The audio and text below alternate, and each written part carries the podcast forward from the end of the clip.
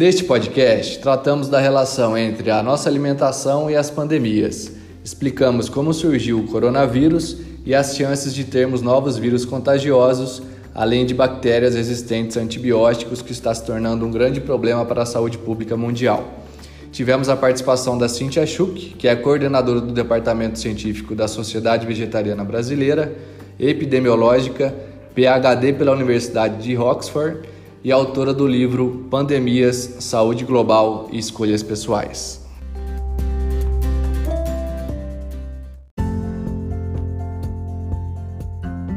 É, como eu estava falando anteriormente, esse livro eu li assim em dois dias, no final de semana. É um livro muito rápido, didático e fácil de ler, mas que traz informações profundas de cunho científico para a gente entender melhor o que são as pandemias e como prevenir delas, né, as possíveis pandemias.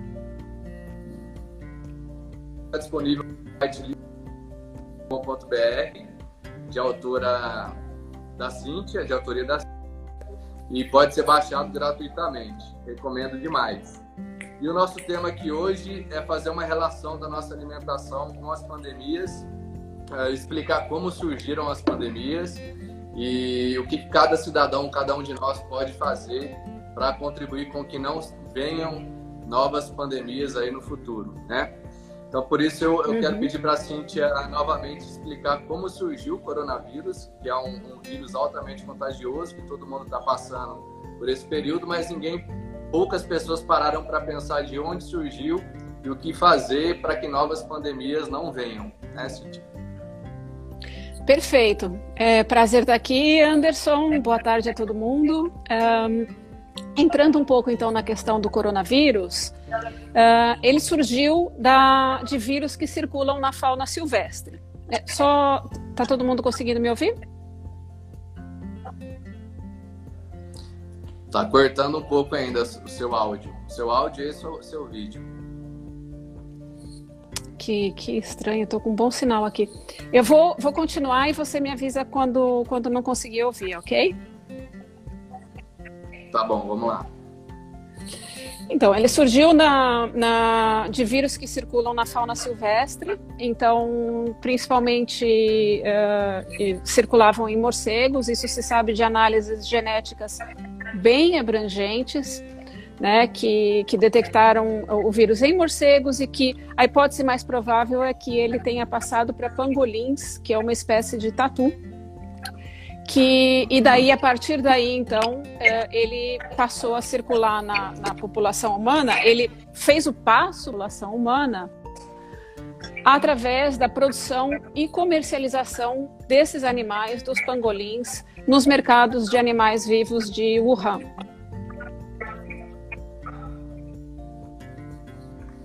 Tá certo. Então surgiu aí de animais selvagens, né? É, essa pandemia do coronavírus ele tem um índice de letalidade menor que outras pandemias, né? Por exemplo, o vírus, a pandemia de SARS, que surgiu na época de 2002 e 2003, tinha um índice de letalidade de 10% e até 50% nos idosos. Então imagina o coronavírus com esse índice de mortalidade maior, como eram os outros vírus antigamente, né? É, só para atualizar, hoje, dia 20 de maio, nós estamos com 270 mil casos de coronavírus confirmados no Brasil, quase 18 mil mortos e uma taxa de letalidade de 6,6%. E no mundo nós temos aí quase 5 milhões de casos confirmados de coronavírus, 320 mil mortos e 6,5% de letalidade. É, bom, Cíntia, você citou aí como veio o coronavírus. Eu quero tirar um trecho do seu livro aqui e fazer uma uhum. pergunta. É, na página 16 do seu livro, você diz: A China já havia proibido o comércio e o consumo de animais selvagens depois do surto de SARS em 2002, mas a proibição durou pouco tempo e, enquanto, enquanto durou, levou à expansão de mercados ilegais.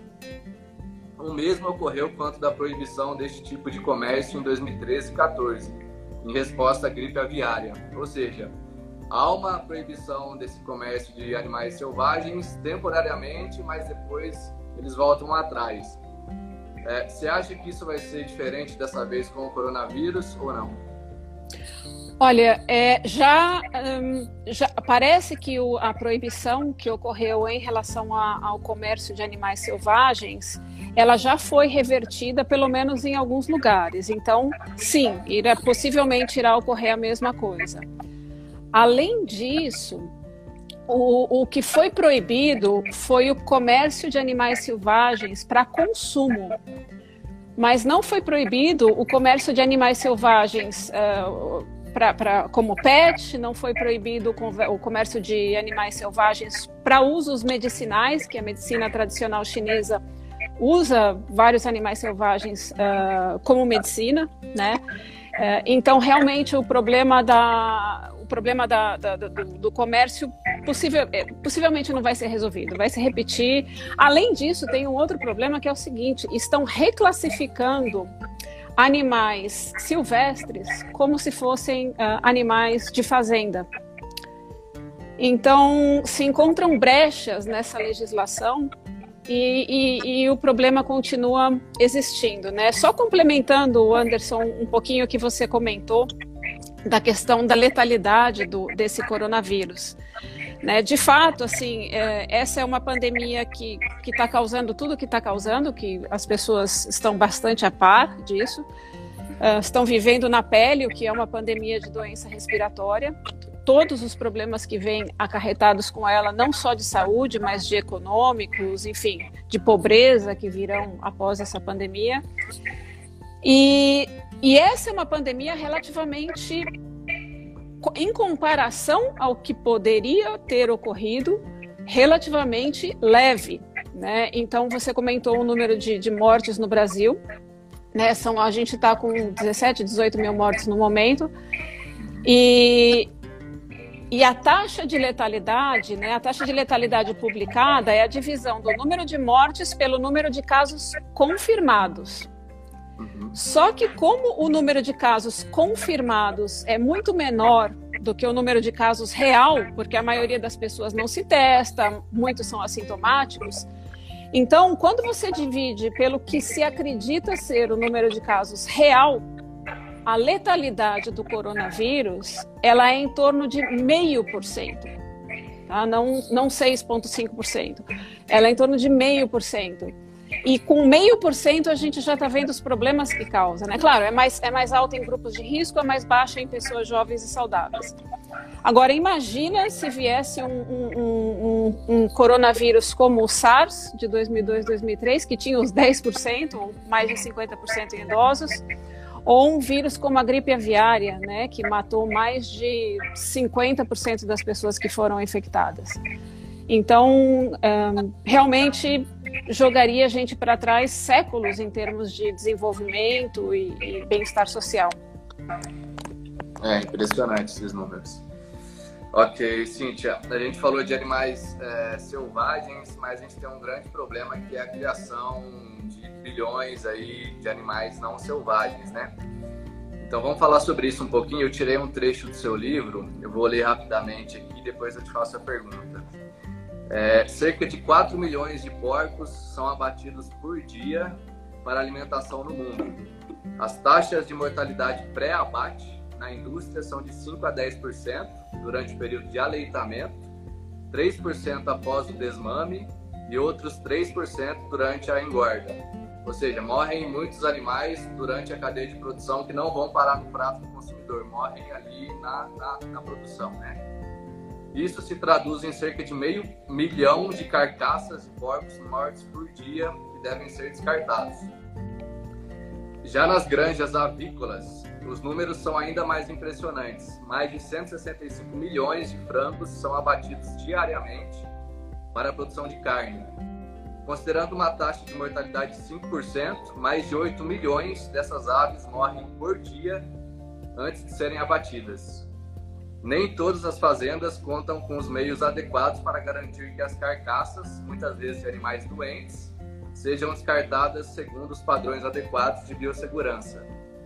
A situação fica ainda mais grave durante períodos de surtos de doenças infecciosas, quando o número de animais que precisam ser sacrificados frequentemente excede a capacidade das instalações de descarte e reciclagem. Nesses casos, é comum o descarte de centenas de animais em aterros. E a gente está uhum. passando por esse problema também fora do Brasil atualmente. É, muitos matadores estão sendo fechados pela fiscalização e essas empresas não sabem o que fazer com esses animais e acabam matando e descartando esses animais inadequadamente. Né? Uhum. É, e aí eu queria te perguntar qual o nível de fiscalização de descarte correto dessas carcaças no Brasil e no mundo e se a aglomeração de animais são as principais causas do surgimento e propagações de patógenos, o que falta para autoridades começarem a proibir isso e para a mídia começar a tratar desse tema? Perfeito, Anderson. É, realmente os números são colossais, né? o número de, de, de mortes por causas naturais eh, ou por doenças, enfim, por problemas que dos vários problemas que os animais passam nos sistemas de produção. E acredite ou não, no Brasil, até o ano passado, a gente não tinha nenhuma política de regulamentação dos descartes de animais, de carcaças e resíduos da pecuária. Não existia regulamentação. Ou seja, é, geralmente muitas, muitas empresas faziam a compostagem dos resíduos, mas fiscalização de fato é muito pobre, né? mesmo, uh, mesmo em países mais desenvolvidos, como Estados Unidos, Alemanha, Suécia, etc. Então, esse é um problema é, enorme, né? porque o volume de animais é muito grande, né? como você comentou, o número de fazendas é muito grande e não tem como a fiscalização dar conta. No livro eu até cito o descarte de animais, por exemplo, durante os surtos de gripe aviária que estavam infectando pessoas. Né? E se descartavam esses animais em, em rios, se, se davam os animais doentes para alimentação de cachorro e até eram vendidos né, nos mercados.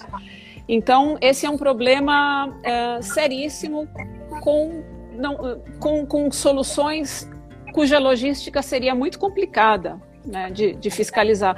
Fora todos os problemas de, de, interesse, aqui na Espanha, por exemplo, onde eu estou, quando um fiscal vai visitar uma fazenda, ele avisa o fazendeiro antes.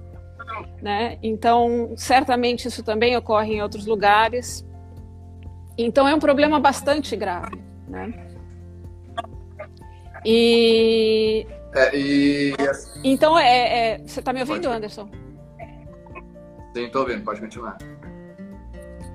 E, então é um problema bastante grave e muito difícil de resolver. A questão da aglomeração dos animais ela é problemática em, em vários níveis, né? E, e, e, é um fator que leva à emergência de patógenos como vírus de alta letalidade. Então é, eu posso explicar por quê, né? É, quando você tem sistemas, por exemplo, nos sistemas intensivos de produção, depois eu faço o paralelo com com a produção e comércio de animais silvestres. Mas nos sistemas intensivos de produção, como produção avícola, produção de porcos, etc., você tem um grande número de animais aglomerados em altas densidades. Né? Nessa situação, nós, todos, nós todos entendemos que, por exemplo, o distanciamento social é necessário para frear a, a disseminação de uma doença infecciosa, né? de um vírus. É, nessa situação, a possibilidade de você frear a, a, disseminação de um vírus de um animal para o outro é praticamente impossível. Então, você tem vírus circulando em uma série de, de, de animais e com a possibilidade de se re, recombinar o material genético deles. Né? Porque você tem vários vírus em vários animais, em altas densidades. Uh, então, a possibilidade de que esses vírus evoluem, evoluam e adquiram as mutações necessárias para que eles tenham uma transmissão eficiente na população humana é mais alta, né? É uma situação propícia para isso. Além disso, em altas densidades, você tem os animais em situação de, nessas granjas intensivas principalmente, você tem os animais em situação de estresse crônico.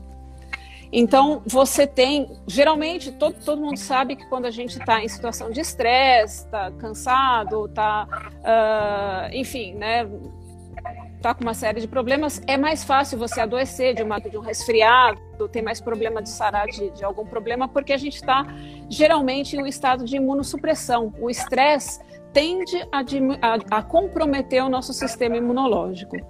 A mesma coisa acontece com os animais. Né? Em situações de estresse crônico e prolongado, eles estão geralmente imunossuprimidos.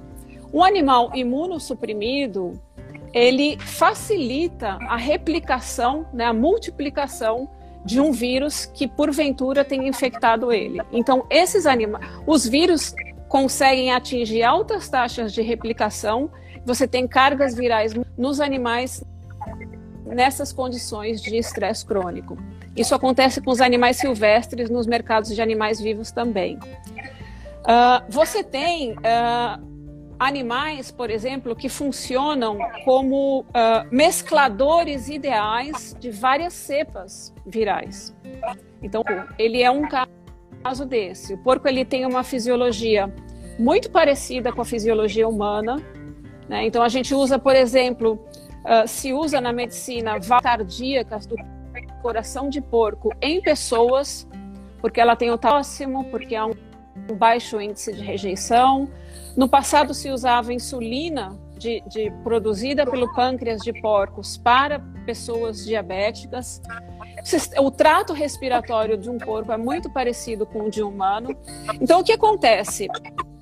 O porco ele tem receptores para o vírus da gripe humana, né? Então, o vírus da gripe humana pode infectar um porco, mas ele tem receptores também para o vírus da gripe aviária.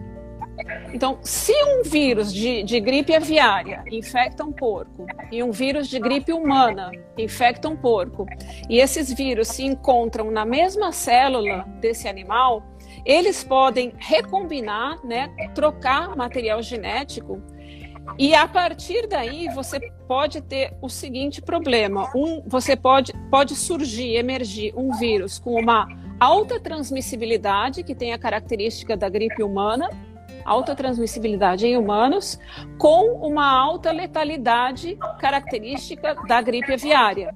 Né? E isso seria um grande problema. Então, os sistemas de criação de porcos, eles são uma grande ameaça por isso também.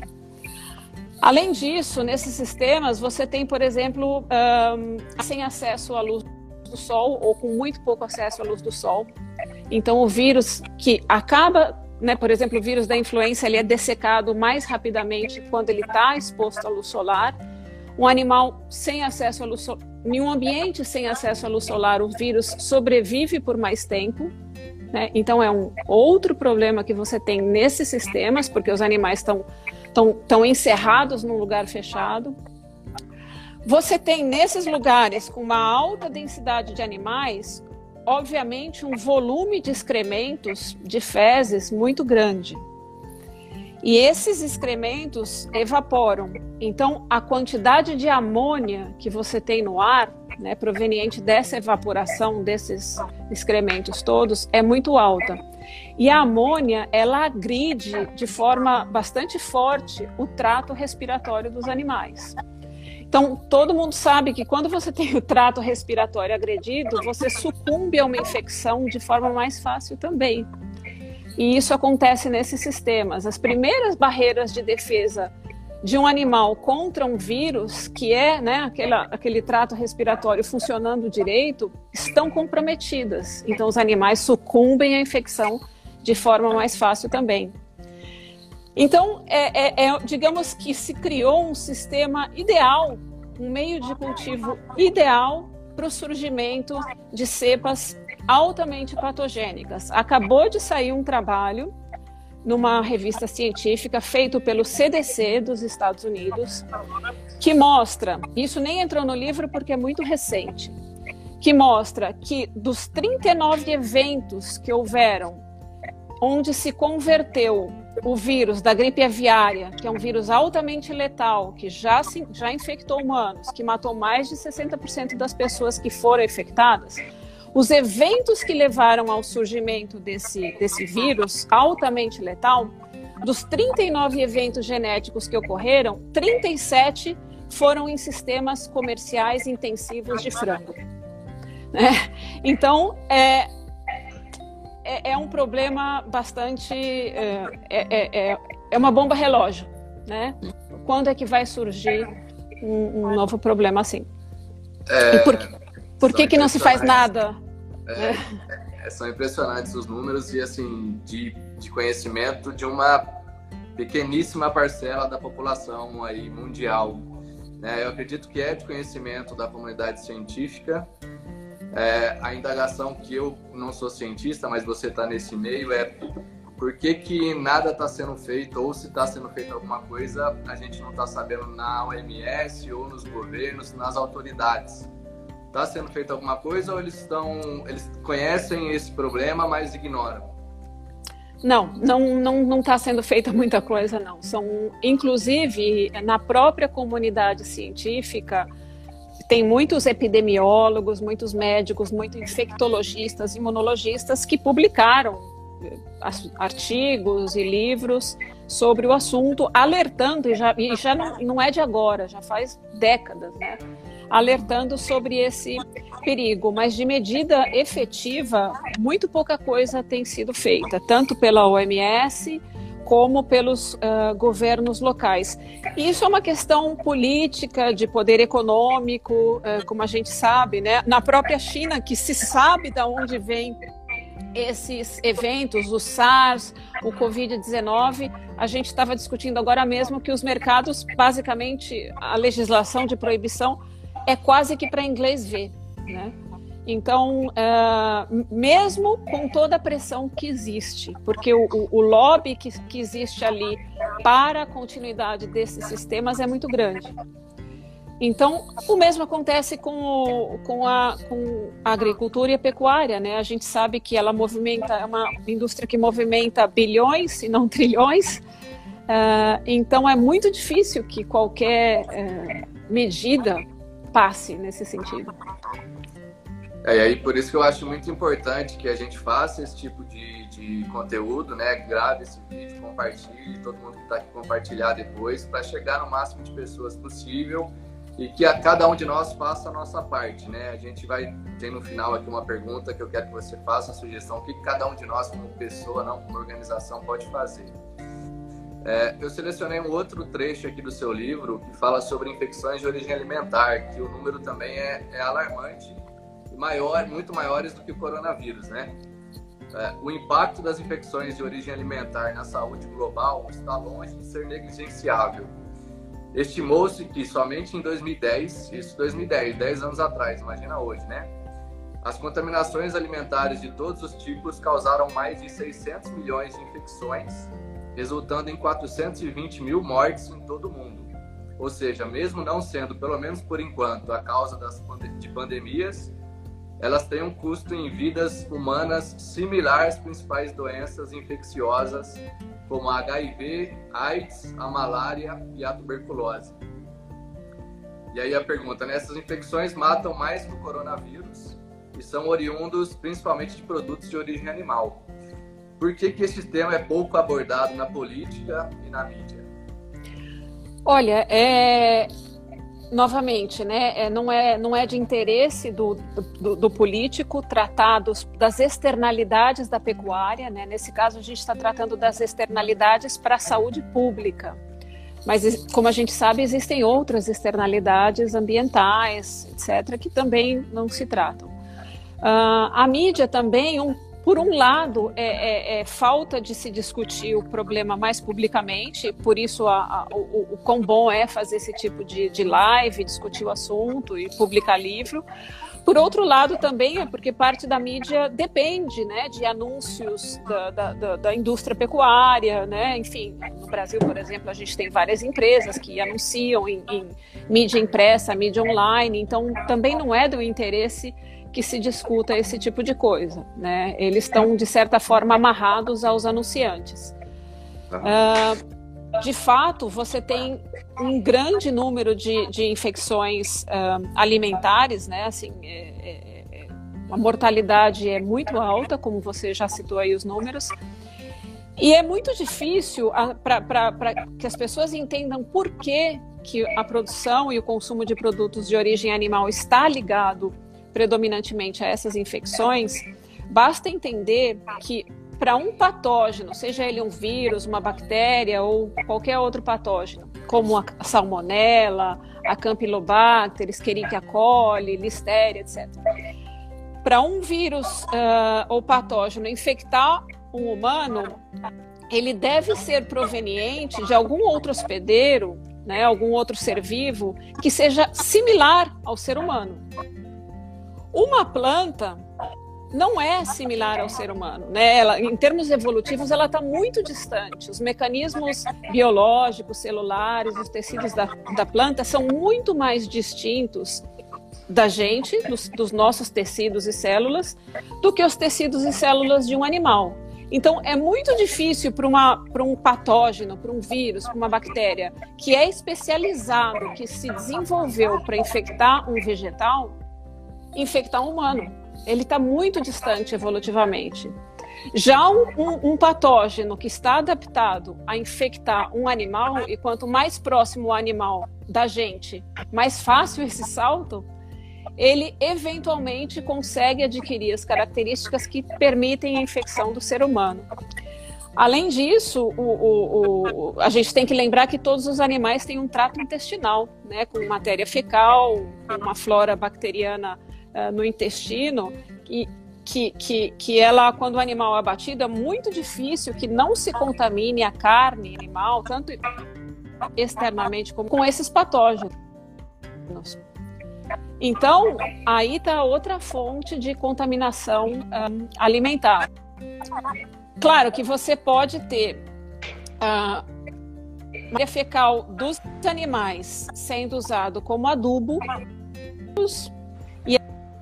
através desse mecanismo você pode ter infecção, vamos supor, ah, surgiu um surto de Escherichia coli em alface. A Escherichia coli não é um organismo que infecta a alface. A Escherichia coli surgiu na alface, se você faz todo o rastreamento, pela ou pela contaminação do solo com adubo animal, ou pela contaminação da água com adubo animal, ou pelo próprio uso do adubo animal no cultivo de alface. Então, de uma forma ou de outra, você acaba voltando à produção de, de animais para consumo. É, e até tem um trecho no seu livro que você diz: nenhuma pandemia até hoje veio de produtos de origem vegetal, né? todas vieram de produtos de origem animal. Pessoal, o nome do livro tem bastante gente interessada perguntando aqui. Saúde global e escolhas pessoais. Está disponível no site livropandemia.com.br gratuitamente. Tá bom? É, Cíntia, agora eu quero entrar num tema extremamente grave também, eu acho que de pouco conhecimento da população em geral, que são os antibióticos, né? Você trata também muito bem no livro. É, Vou, te, vou ler um trechinho do livro aqui também rapidamente. 70% dos antibióticos no mundo não são usados em pessoas, mas em bilhões de animais criados em fazendas intensivas para prevenir infecções resultantes de condições sanitárias precárias e de sua aglomeração em altas densidades, tudo para ter uma produtividade máxima.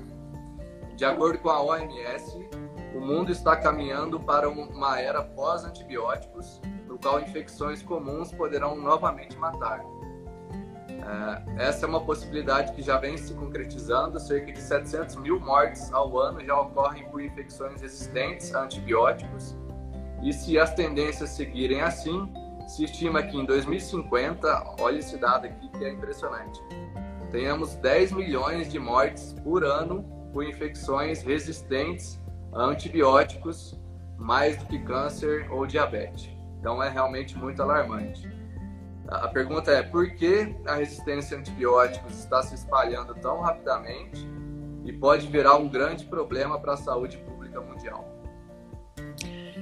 Olha, então, é, realmente, é, em termos de impacto é enorme. Só para dar uma noção para o Brasil do que, que acontece, a gente tem agora, por exemplo, 17 mil mortes pela Covid, mas todo ano morrem no Brasil por infecções resistentes a antibiótico 25 mil pessoas em média, tá? E esse número está subindo. Então é um problema gravíssimo, né? Esse número pode duplicar em muito pouco tempo. Uh, a resistência a antibiótico é um fenômeno natural, as bactérias evoluem muito rapidamente, né? então, quando elas são expostas a um meio adverso, como elas têm capacidade de se multiplicar rapidamente e mutar, né, as bactérias que têm habilidade de sobreviver aos antibióticos acabam sendo selecionadas. Elas têm uma vantagem, né? As outras que não são resistentes morrem ou são neutralizadas, e as que são resistentes se multiplicam quando se usa muito antibiótico. O problema é que a gente acelerou muito esse processo de evolução né, da resistência ao antibiótico. Por um lado, pelo uso irresponsável na medicina, né? Então se usa muito se usou ao longo dos anos muito antibiótico à toa, sem necessidade ou sem se, seguir o curso normal uh, do tratamento completo com, com os antibióticos. Mas o que a gente não, não se fala muito é que esse não é o principal problema que levou à, emergência da resistência a antibiótico. Como você comentou, três quartos dos antibióticos vendidos no mundo não são usados em pessoas. São usados em animais criados em fazendas intensivas. Então, galinhas, porcos, peixes, né? Talvez se, se tenha no, no, mundo hoje um consumo maior de peixes de aquicultura do que de peixes de pesca, né? Criados em sistemas intensivos, em altas densidades. E nesses sistemas, os antibióticos eles não são usados para tratar animais doentes. Né? É, se usa também para isso, mas essa é uma porcentagem pequena em relação a outros usos. Até seria justificável, se você tem um animal doente, seria cruel não tratar esse animal com um antibiótico. Mas o principal uso não é esse. O principal uso é, é o seguinte: ou como promotor de crescimento, para que esse animal cresça mais rápido e engorde mais num tempo mais curto. Então, quando se dá antibiótico uh, de forma generalizada para os animais, porcos, galinhas, peixes, geralmente você tem um crescimento aí de 10, 15, 20% a mais do que você teria sem os antibióticos. E por que, que isso acontece? O que se acredita é porque o antibiótico seleciona aquela flora bacteriana do intestino do animal que é mais eficiente para digerir a ração. Então você acaba selecionando bactérias que convertem ácidos graxos e uma série de outros nutrientes de forma mais eficiente. E também pode ser que elas matem algum, que o antibiótico mate algumas bactérias que estejam levando a uma doença subclínica, sem sintoma nos animais, né? Então, ele, eliminando essas bactérias, ele cresce mais rápido. Então, o primeiro uso é esse, é como promotor de crescimento. O segundo uso é, inclusive, mais triste, que é uh, como profilático para prevenir essas infecções que são tão comuns nesses sistemas. Né? Então, os animais, como eu expliquei antes, eles estão altamente sujeitos a um risco de infecção por vírus e por, por bactérias ao longo do processo produtivo todo. Então, o que se faz é administrar antibiótico para todos os animais para que se reduza um pouco o problema das infecções. Muitos animais morrem por essas infecções. Então, por exemplo, a morte por diarreia infecciosa nos sistemas de, de produção de porcos, por exemplo, é muito comum. Né? Então, para prevenir essas infecções por diarreia, por Escherichia coli, por vários patógenos, animais, todos os animais saudáveis e não saudáveis recebem antibióticos. O que, que acontece? Você dando antibióticos de forma massiva para esses animais, a resistência, a evolução das, da resistência aos antibióticos por essas bactérias é acelerada de uma forma brutal. Né? Então, você tem a maioria das bactérias hoje sendo resistentes a antibióticos que são usados na medicina humana. E aí o que acontece? Esses antibióticos perdem o poder não só para as bactérias que estão presentes nos animais, como para as bactérias que infectam uh, ser humano, o ser humano. É, então, se você quiser, eu posso comentar um pouco como é que a bactéria resistente que evolui numa granja passa para as pessoas. Por né? favor, se... por favor, por favor. É, duas formas, principalmente.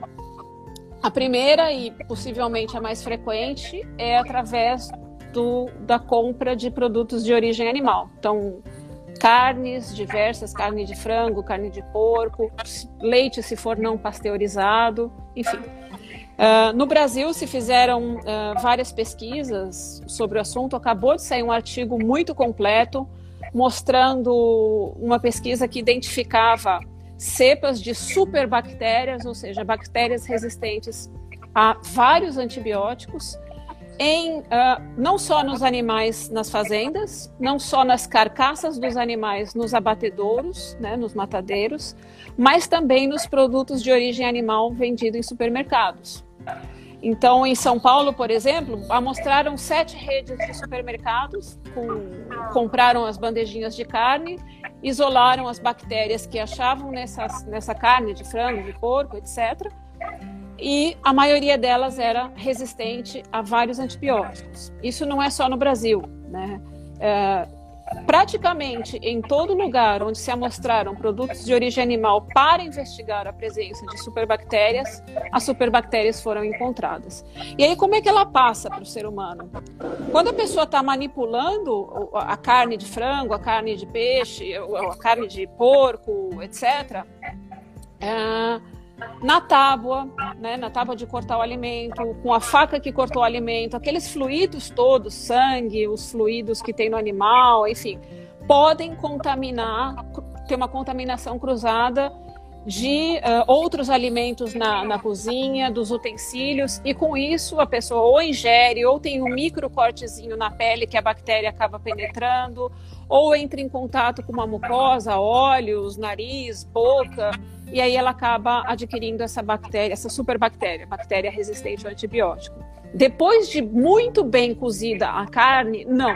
Né? A bactéria ela é neutralizada quando você tem o cozimento a altas temperaturas. Mas até então, o risco de contaminação cruzada existe. Né? A pessoa que contraiu uma bactéria dessa, se essa bactéria vier infectar ela e desencadear um processo infeccioso, tipo uma infecção urinária ou outra infecção, uma infecção da pele, etc., pulmonar, a hora que ela for tomar um antibiótico para curar essa infecção, o antibiótico pode não funcionar, porque a bactéria é resistente. É esse o problema. É, Outra forma de, de, de em que a, a, bactéria passa do animal de granja, de fazenda, para a população humana é pela contaminação ambiental. Então, sangue, fluidos, excrementos dos animais, seja na forma de adubo, seja porque se infiltram na água, no solo, podem contaminar uh, tanto água como os outros alimentos que são cultivados. É menos frequente, mas pode ocorrer também. Né? Então, esse é um problema é, bastante grave. Muito grave, muito grave e de pouco conhecimento da, da população em geral.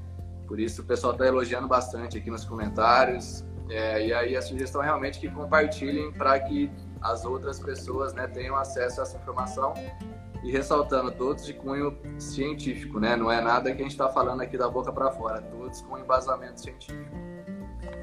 É, ótimo, Cíntia. Agora, outro trecho do seu livro aqui, página 59. Da mesma forma como exercemos a cidadania, adotando as medidas necessárias para frear o avanço da pandemia de coronavírus e proteger nossas comunidades, também devemos exercê-la com nossas carteiras nas visitas aos supermercados e pensar nos riscos que nossas decisões de compra e alimentação hoje representam para gerações futuras. Aí a pergunta: como devemos exercer nossa cidadania e prevenir as gerações futuras de graves problemas de saúde através das nossas decisões de compra e alimentação? Ou seja, o que cada um de nós, como pessoas, cidadãos, consumidores, podemos fazer? Uhum. É, então, a, a, o que a gente quis deixar claro no livro é que a, a, a demanda por produtos de origem animal, seja ele adquirido no mercado de animais vivos na China ou em outros países, também existem esses mercados em outros países, seja ele adquirido num supermercado tradicional, como um Carrefour, um Extra, um Pão de Açúcar ou qualquer outro, Walmart ou qualquer outro, ela tem um custo, né? Essa compra, ela tem um custo que não é só o custo Uh, não é só o impacto na própria saúde da pessoa que vai consumir aquele produto, ela tem um custo social, em termos de saúde global, também muito grande, porque mesmo que determinadas pessoas, né, vegetarianos, veganos, flexitarianos, não consumam uh, produtos de origem animal, o fato de que outras pessoas estão consumindo e que é, se está gerando a demanda por esses, né, para que se dê continuidade, se expandam esses sistemas de produção, acaba isso acaba gerando estes custos todos em termos de evolução da resistência a antibióticos, né? Se está erodindo o poder de cura dos antibióticos, o risco de emergência de novas pandemias, uh, enfim, a contaminação de, de, de cultivos uh, alimentares, etc. Então, o ideal, do ponto de vista pessoal, é que a pessoa que vai, as pessoas que vão fazer uma compra, elas pensem as consequências que essa compra tem não só para ela, mas para a comunidade, para a sociedade, para gerações futuras, para os filhos, para os netos, porque a gente está vendo qual é o problema de, de, passar por esses eventos, que eles têm consequências catastróficas, né? E que dê prioridade, né? Eh, não, se não quiser parar, não para, mas que dê prioridade a produtos que não sejam de origem animal. Né? É, do ponto de vista coletivo, de sociedade, seria muito importante estimular com políticas, com incentivos econômicos, o desenvolvimento de alternativas à produção de proteína animal. Né? Então, estão surgindo novas tecnologias que permitem o consumo de. Hoje em dia, claro que já é possível, né? A gente sabe que já é possível se alimentar de uma forma saudável, gostosa, sem produtos de origem animal.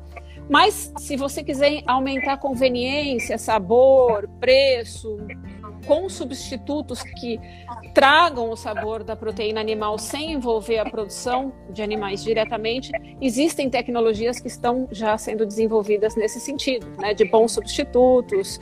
Uh, enfim, a Vida Veg trabalha justamente com isso, né? Então, por, políticas que incentivem esse tipo de, de economia, né, de, de empresas, de negócios, de startups, de, uh, seriam muito bem-vindas, não só do ponto de vista econômico, mas do ponto e do ponto de vista, enfim, das várias externalidades da pecuária, mas também do ponto de vista de saúde global. É, sim, claro, é importante que as pessoas estejam em quarentena, né, que o isolamento social, como está recomendando a OMS e as autoridades, mas é, se a gente quer prevenir de futuras pandemias, então realmente o que você está falando é essencial, né? Ou parar, ou pelo menos diminuir o consumo de produtos de origem animal e aumentar o consumo de produtos de origem vegetal. E como você mesmo disse, hoje é extremamente possível, saudável e custoso é, tem muita informação disponível sobre isso e muitos produtos disponíveis sobre isso também. É, continuando nesse raciocínio, eu tirei mais um, um trechinho aqui, já estamos caminhando para o encerramento, mas que eu achei interessante do seu livro, na página 60. É, é possível que a opinião pública global rejeite a reabertura dos mercados de animais selvagens da China, como aconteceu depois do surto de SARS em 2002 mais difícil, no entanto, é sermos honestos com nós mesmos sobre que tipos de pandemias podemos estar cultivando através de nossas próprias escolhas e práticas em relação ao uso de animais. É, é o que a gente, a gente acha é muito mais fácil a gente botar uma pressão para fechar um mercado que vende animais selvagens na China do que a gente pô, assumir, ser honesto com a gente mesmo e assumir que o problema realmente está no nosso prato, no nosso hábito de consumo, no nosso hábito alimentar. Né? Então, é, só queria trazer essa observação. A gente deve ter essa coragem de enxergar o problema, é um fato, é uma verdade. Nós temos a Cintia, que é uma cientista aqui falando para a gente. É, eu sei que não é o mais conveniente, o mais fácil. A gente tem que assumir que a gente tem responsabilidade, cada um de nós, nisso e deixar ou pelo menos diminuir o consumo de produtos de origem animal e aumentar o consumo de produtos vegetais para que novas pandemias não venham a acontecer como está acontecendo agora de forma muito grave. Né? Uhum. É, é, só as pessoas pensarem um pouquinho, voltando atrás, da onde veio a pandemia de gripe suína de 2009, né? não foi de um, um, mercado de animais silvestres. Os surtos de gripe aviária, de gripe aviária altamente letal, que pode algum dia ser transmissível de forma eficiente na, na população humana, também não veio do consumo de animais silvestres, né? e várias outras, então, epidemias. Né? Então, se a gente lembrar um pouco do passado recente, vai dar para perceber que, que o problema não está restrito só a, a, ao consumo de animais silvestres. Sim. E até você citou no livro também é, avanços inconvenientes, né, como você disse no, no, livro, na nossa história, tais como cinto de segurança e a proibição do fumo em determinados locais, não agradam parte das pessoas, né? As pessoas não gostam de usar cinto de segurança, mas é bom para ela e é bom para a comunidade, para a sociedade no geral. Né? Então é, é por um bem maior. Então às vezes Exatamente. a pessoa fala, eu não quero deixar de consumir carne, leite, ovos. É, é o mesmo raciocínio, né? Mas se você deixar de consumir ou diminuir o consumo pelo menos, está fazendo um bem além para a sua saúde, também para os animais, mas também para a sociedade em geral, para as outras pessoas e para o planeta. É uma ação uhum. de responsabilidade social e ambiental.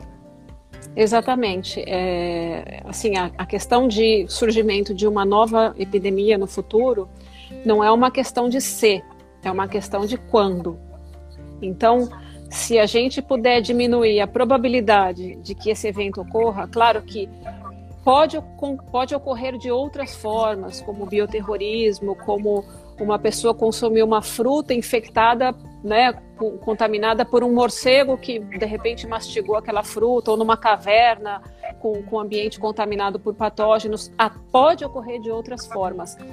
Mas a chance de que isso ocorra pelas vias que a gente discutiu, pela produção e consumo de animais, animais domesticados e silvestres, é muito grande. Né? Então, se a gente conseguir diminuir essa probabilidade, é, seria, seria excelente, porque esses realmente são problemas muito graves. Né? Sim. Ótimo, Cintia. As minhas perguntas eram essas. Eu achei assim extremamente enriquecedor, muita informação. É, pessoal, continua perguntando aqui. O livro está lá no site livropandemia.com.br. Leiam é, é, um livro prazeroso de ler, é rápido, em, em, um, dois dias você consegue ler, é fácil a leitura, tem muita informação, vou deixar essa live salva no IGTV para vocês compartilharem. E a mensagem que fica para mim aqui é que o problema é realmente muito grave e que a gente tem que fazer a nossa parte como cidadão, como consumidor, é, parando ou diminuindo o consumo de produtos de origem animal e aumentando o consumo de vegetais e fazendo, compartilhando esse tipo de informação e fazendo pressão aí em cima de autoridades, governos, organizações mundiais, nacionais, para que esse tema seja levado a autoridades e que a gente mude esse hábito de consumo para que não haja novas, novas pandemias como está acontecendo agora com o coronavírus. Então, gratidão pelas informações, Cintia, muito bom, muito bom mesmo. É, quem sabe a gente faz uma outra live aí que o assunto é bastante extenso, mas nessa uma hora acho que foi muito boa, excelente. Uhum. Vou deixar salvo pro pessoal aqui, tá bom? Obrigado. Obrigada a vocês, o prazer foi meu e surgindo novas dúvidas, a gente conversa de novo. Valeu, obrigado, obrigado. Obrigada. Tchau, tchau. Tchau, tchau.